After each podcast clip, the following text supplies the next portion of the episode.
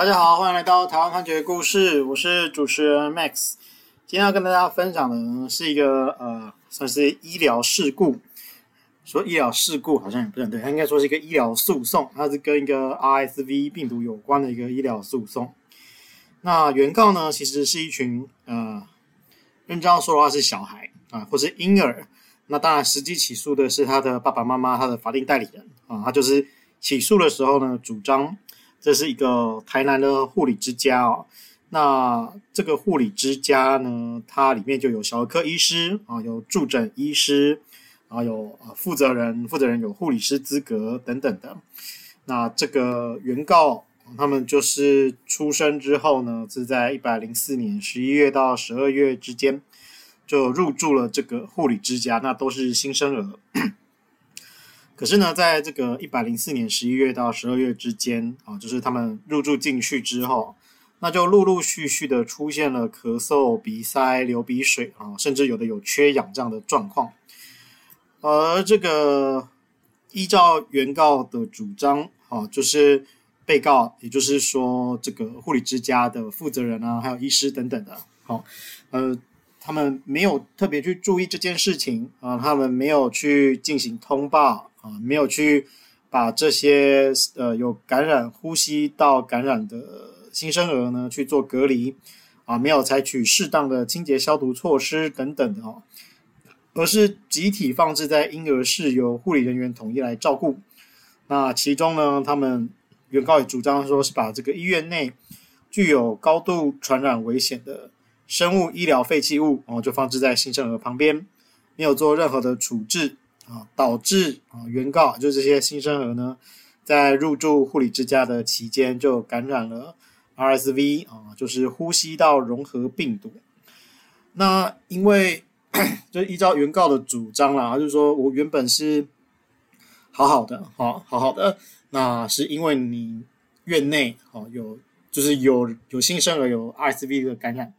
那你没有做好隔离啊相关的措施，那导致我们原本健康的宝宝啊也被感染了。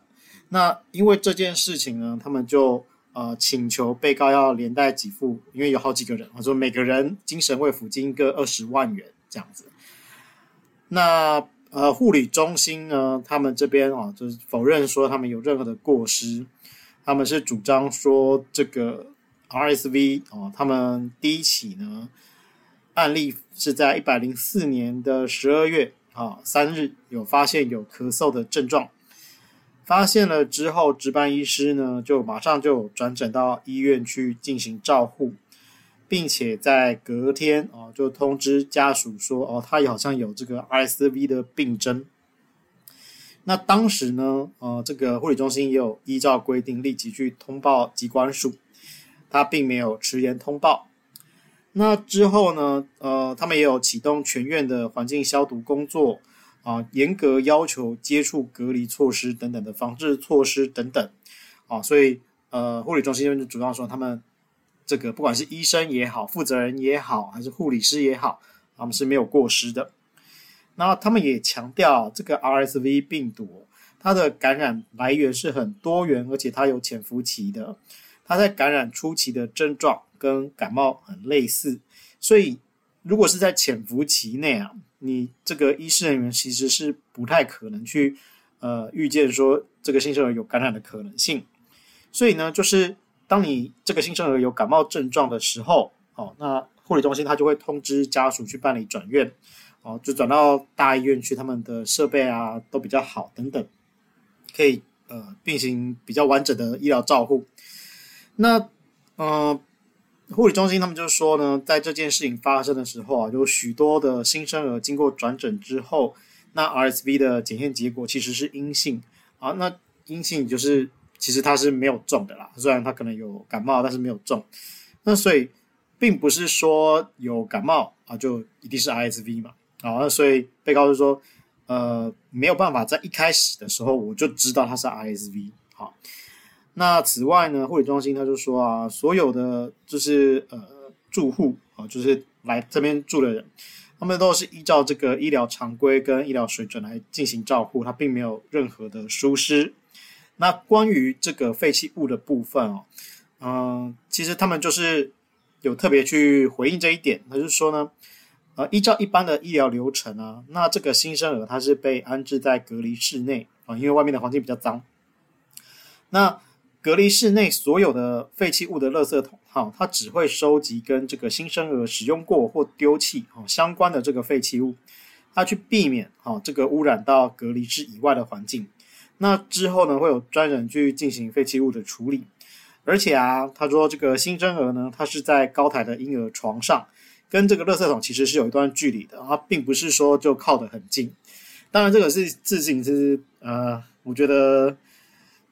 这是一种见仁见智的说法啊。从从医疗院所或是护理之家的角度来说，当然这个空间是有限的，他们就会觉得这样距离应该是够了。但是你看在新生儿的爸爸妈妈眼里，就会觉得这个怎么那么近？这样啊，这个其实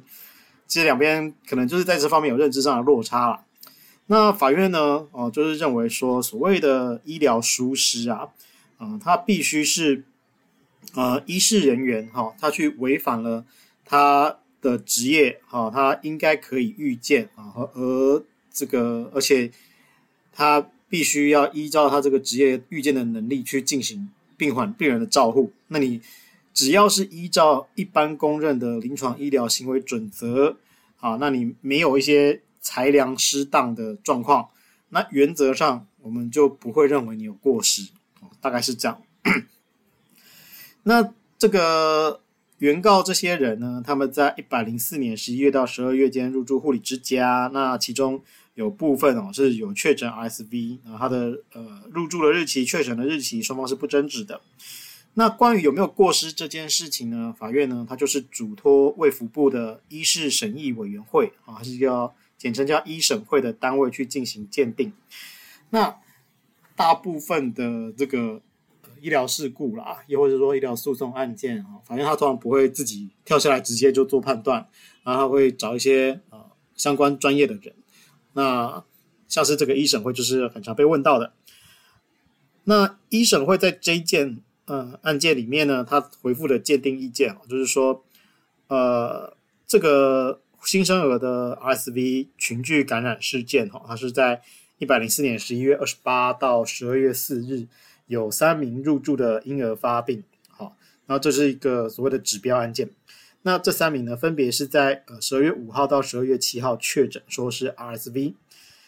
那在十二月七号，有接获医院的电话通报之后，因为这其实是转诊到医院，然后医院再进行通报确诊。好，医院发现确诊之后进行通报，那卫生局就开始介入疫情的调查跟监测。那由于当时护理之家。因为他其实主要不是来照顾生病的小孩的，好，所以他其实并没有所谓的中重度婴儿病房的设置，那他没有办法去及时的检验 RSV，然后所以在一开始的时候是呃很难直接判断说是 RSV 病毒的感染。那所以呢，在这个前提之下，哈，这个护理中心它是从一百零四年十二月四号哦开始进进行全机构的环境消毒啊，然后八十二月的八号。九号、啊八号、十一号都有进行院内的感控会议，啊，工作人员有落实隔离措施，包括要勤换隔离衣，啊，严守洗洗手的五十机等等的。那也有包括说婴儿室采只出不进，啊，不与婴儿进行母婴同室等等，在这些措施啊。所以呢，呃，这个一审会的鉴定就认为说，他的所作所为是符合呃机关署。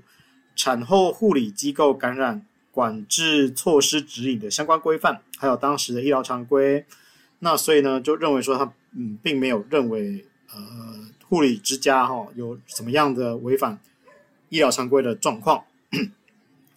那法院呢就接着说哦，就是呃关于这个废弃物的部分，这个废弃物呃鉴定书也其实有提到啊，其实提到说这个呃。生物医疗废弃物的垃圾桶呢，放在隔离室中啊，那是专门供隔离室的新生儿使用啊，或者是排泄后的废弃物来丢弃。那它是属于密闭式的，而而且跟新生儿的床有一段距离啊，所以应该不是啊，这这样的摆设并不会让在里面的新生儿感染 RSV 病毒。